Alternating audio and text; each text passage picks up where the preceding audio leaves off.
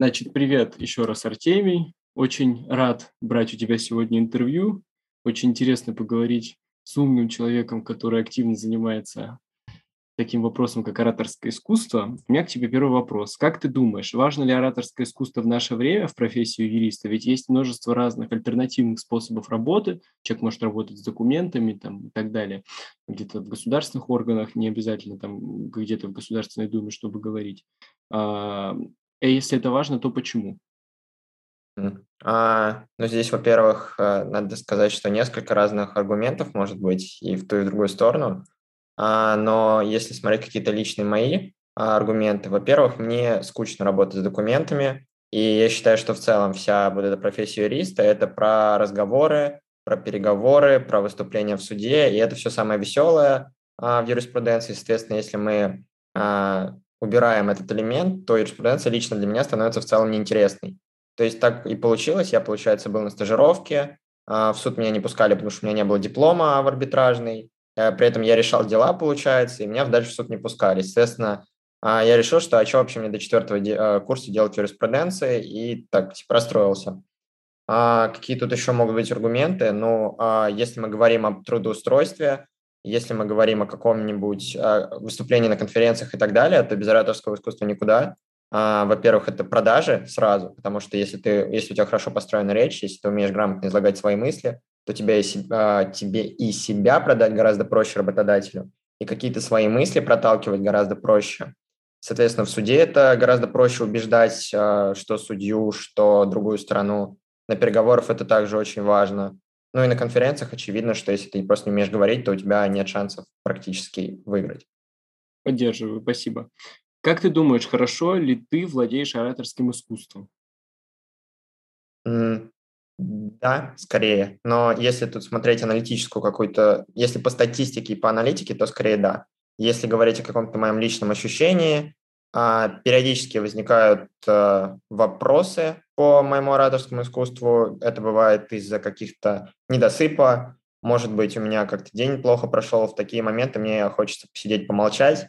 Либо я начинаю как-то мешкаться просто потому, что у меня, соответственно, в голове ну, по-другому все работает. Я не могу сейчас говорить и не хочу. Mm. Вот. А так, наверное, да.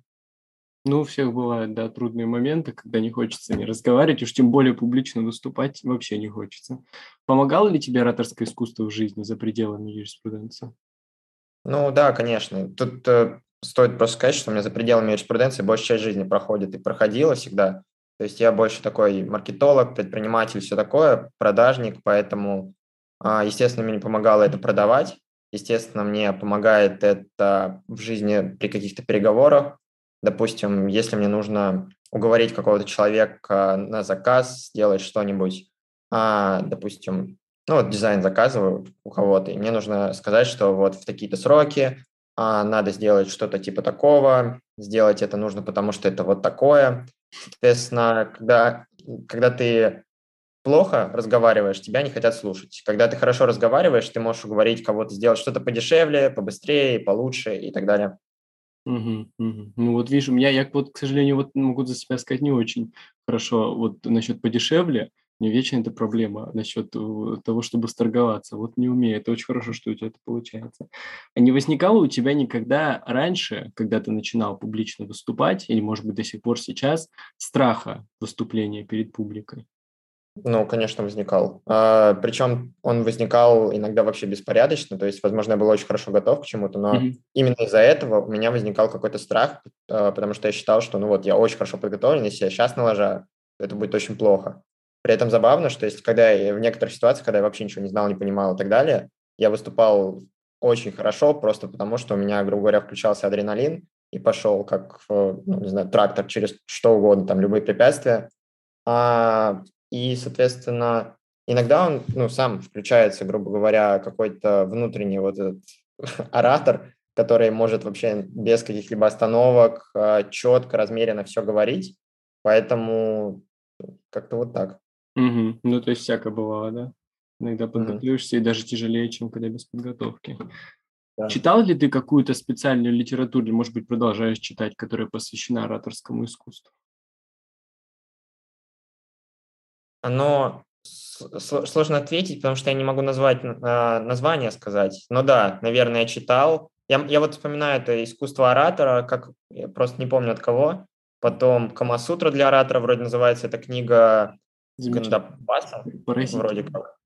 Вот. А, что еще я могу вспомнить? Да, не знаю. Мне, мне больше всегда нравилось смотреть какие-то видосы, фильмы. Допустим, когда ты смотришь фильм «Волк с Уолл-стрит», ну там просто это как, я не знаю, даже идеальное пособие по тому, как нужно учиться говорить. А, mm-hmm. Мне какие-то речи Стива Джобса всегда нравились, то есть как он просто, особенно вот выступление его в Стэнфорде, кажется, в 2006, когда он просто всю толпу поднял, идеально было выступление практически. Вот, соответственно, не знаю насчет книг, мне просто в целом суть чтение, про, проговорение очень сложно всегда. Я не понимаю, как это. Я люблю смотреть, как говорят, и копировать какие-то ну, речевые обороты, там, стиль речи. Ну да, эмпирический опыт, он гораздо лучше воспринимается, чем вот такой сугубо теоретический сухой язык концепции. То есть ты какие-то, говоришь, видосы, да, смотришь, а видосы на каких-то конкретных каналах или просто какие-то вот э, попадающие? Ну, можно Tools, это самое простое. Типа, ага. там же много выступающих. Я вижу просто как э, Тёма Лебедев говорил, что если ты постоянно на что-то смотришь, то у тебя не может не возникнуть вот этого понимания, что что-то плохо, что-то хорошо. Когда mm-hmm. ты посмотрел там 100 речей, из них 50 человек очень долго, очень нудно, очень мямлили, ты понимаешь, что это плохо. Когда выходит один человек, весь зал ему там хлопает стоя, они говорят бесконечно круто и все такое, ты понимаешь, что это круто, поэтому ты начинаешь понимать и какие-то себе э, приобретать вещи для себя. Угу, угу, очень хорошо. Согласен ли ты с тем утверждением, что чем больше ты выступаешь публично, тем меньше ты боишься? Вот потому что у меня к этому утверждению есть вопросы. Мол, говорят, вот если ты часто выступаешь, ты уже перестаешь. Возможно, бояться. Возможно, это действительно в какой-то мере работает, но я вот не думаю, что в полной мере. Просто потому что разные категории лиц есть, да, с которыми ты работаешь, там ты выступаешь перед студентами или перед потенциальными работодателями или перед кем-то еще. Вот как ты думаешь? Тут есть, тут нужно просто правильный настрой именно делать. То есть, если ты а, постоянно выступаешь и у тебя что-то внутри формируется такое, что ты все уже не зависишь, грубо говоря, от аудитории, то тогда да, ты, ну, это уже нарабатывается опыт, за счет этого ты начинаешь меньше зависеть от аудитории, от, допустим, что кто-то у тебя сидит, улыбается, что кто-то, наоборот, сидит с очень угрюмым лицом. А если, соответственно, вот это внешнее, просто часы накатывания идет, что типа вот я выступил, я, по идее, дальше должен лучше выступать. Такого точно никогда не будет, потому что, ну, опять же, вот ты сказал, разные совершенно аудитории могут быть, могут, э, если ты, допустим, выступаешь перед сотней профессионалов, и ты вроде как сам еще не уверен, что стопроцентный профессионал, то у тебя все равно будет страх.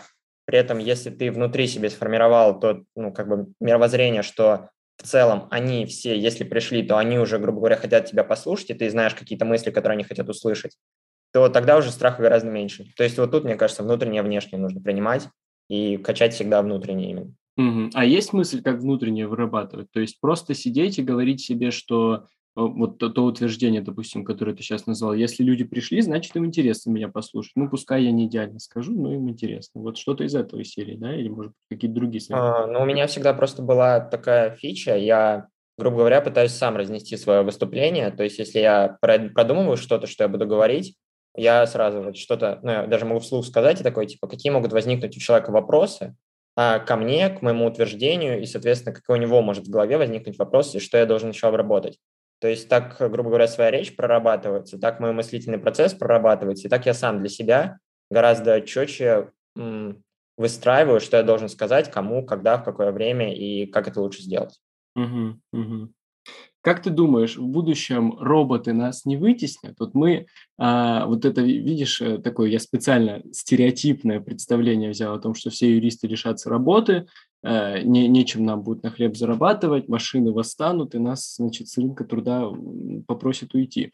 А, почему? Потому что роботы учатся ведь не только писать, они учатся и говорить. И как ты думаешь, сможет ли когда-нибудь, вообще это, наверное, сугубо научный вопрос, но, может быть, у тебя есть мнение на этот счет, Сможет ли когда-нибудь робот заменить нас не только в плане технического оформления документов, но и в плане речи? Угу. Ну, благо я именно с научного точки зрения могу ответить на этот вопрос. Я вроде как программировать умею хорошо, и могу точно сказать, что роботы ну, в ближайшие лет 200 точно нас никто не вытеснит, и я не уверен, что когда-нибудь вообще это получится. Во-первых, потому что разница есть очень сильная, то есть в нашем мозге там 50 миллионов нейронов, а стандартном компьютере максимально там может достигнуть, ну, максимум миллион, и чтобы это все обеспечить, нужна электростанция рядом. Дальше мы говорим о том, что э, все профессионалы уже давно сошлись на мнении, что наиболее лучшей связкой является именно сочетание человека с искусственным интеллектом, то есть так, когда они работают в связке, получается все наиболее продуктивно. А, соответственно, тут еще следует сказать, что синтезировать человеческую речь практически невозможно, особенно если мы говорим о каких-то очень сложных речевых оборотах. Ну, допустим, сколько Яндекс может вкладывать там миллионы миллионов в то, чтобы развивать Алису, mm-hmm. она все еще не может банальные вещи какие-то сказать, склонить, ну, склонять какое-то слово, если мы говорим о русском, сколько там миллионов приставок, всяких разных э, окончаний и так далее, чтобы научить любого робота так говорить, это нужно просто неимоверные вычислительные мощности, как минимум. Для этого нужно открывать новые элементы химические. Ну и как-то завершая, наверное, что-то еще, еще там хотел сказать, но я забыл, поэтому завершим вот тему. Угу, угу. Ну вот, да, про русский особенно согласен. У нас язык богатый, приставки наши, падежи наши. Мы, в отличие от болгарского, языка падежи утратили, поэтому очень сложно все в русском языке будет роботом, согласен. А, если подвести итог, а, как ты думаешь, можно ли хорошо научиться владеть речью, или это вот только то, что дано от природы. Если человек родился талантливым, он умеет хорошо говорить, то вот, а если нет, то увы.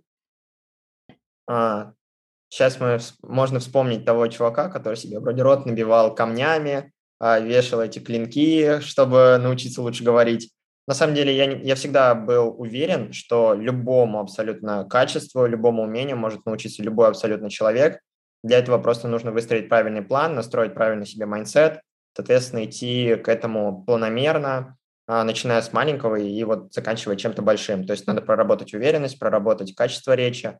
Возможно, у кого-то ну, возможно, у меня это все связано с тем, что я очень много читал и читаю до сих пор. И, возможно, я просто настолько много читаю, что какие-то речевые обороты у меня идут просто сразу из головы за счет того, что я их где-то прочитал там лет пять назад, шесть назад. Соответственно, я практически уверен, что любой может говорить блестяще, если захочет этого. Угу, угу, очень хорошо. Слушай, ну и у меня такой больше личный, наверное, вопрос, не, не то, что я готовил заранее, думал, о чем спросить. А, как часто ты в каких-то мероприятиях участвуешь, в которых нужно задействовать речь, в которых нужно говорить, какие бы ты мог назвать? Какой тебе вообще опыт, как тебе участие, положительный или, может быть, есть что-то работать организатором какой-то где-то?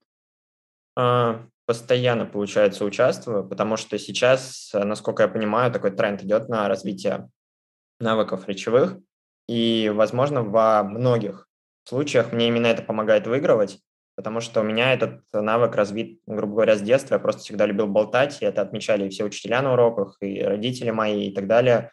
И так получилось, что вот с детства, там лет с 14 я работал, мне все время приходилось спорить со всеми в семье. Я как-то так получалось, что мне приходилось отспаривать какие-то свои там права и так далее, что тоже, собственно, повлияло на вот эту юридическую стезю, в итоге выбранную. А, на конференциях очень часто получается, что нужно выступать. И я бы сказал, что всякие курсы, вот, которые кафедра правового моделирования, они мудкорты свои делают и так далее, курсы у них.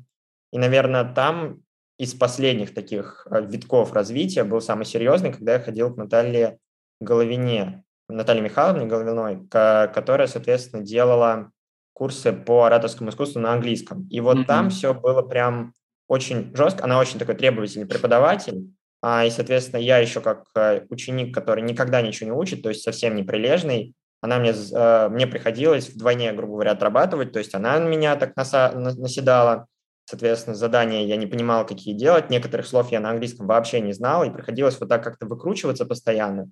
И вот это выкручивание со времен еще школы, когда я домашку совсем никогда не готовил ни по одному предмету, и мне надо было что-то хотя бы делать, я думаю, это тоже очень сильно повлияло на вот мой именно ну, развитие моей речи, потому что я понимаю, что учитывая тот факт, что я никогда ничего не учу, никогда ничего не делаю, моим единственным вот преимуществом является именно речь, и единственное, что может меня спасти в этот момент, это речь.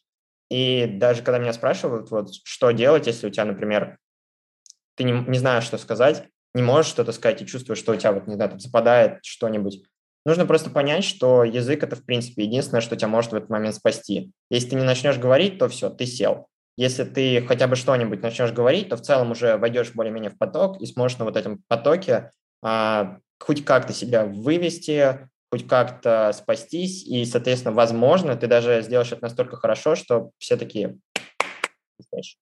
Угу. Ну, ты говоришь, не делал интересно очень. Потому что я вот как раз из тех людей, которые сидели и крапели в 12 в час ночи над домашкой, ты говоришь, ее не делал, и для меня очень интересно, а, ты выкручивался наверняка тоже используя да, какие-то речевые там навыки, как-то что-то импровизируя и добавляя от себя, да? Да, да, конечно. Все слова паразиты. Возможно, наверное, ну, скорее всего, примерно так происходит. Я не уверен, но возможно. Поэтому... Средняя температура по больнице. Да? Да-да-да, но при этом, опять же, мне всегда еще помогало то, что я за счет того, что вот время какое-то экономлю на том, что я ничего не делаю по учебе, так получалось, что я его тратил не на то, что я там игрался, резвился, я вроде как э, читал другие книги, то, что мне интересно было, этим занимался.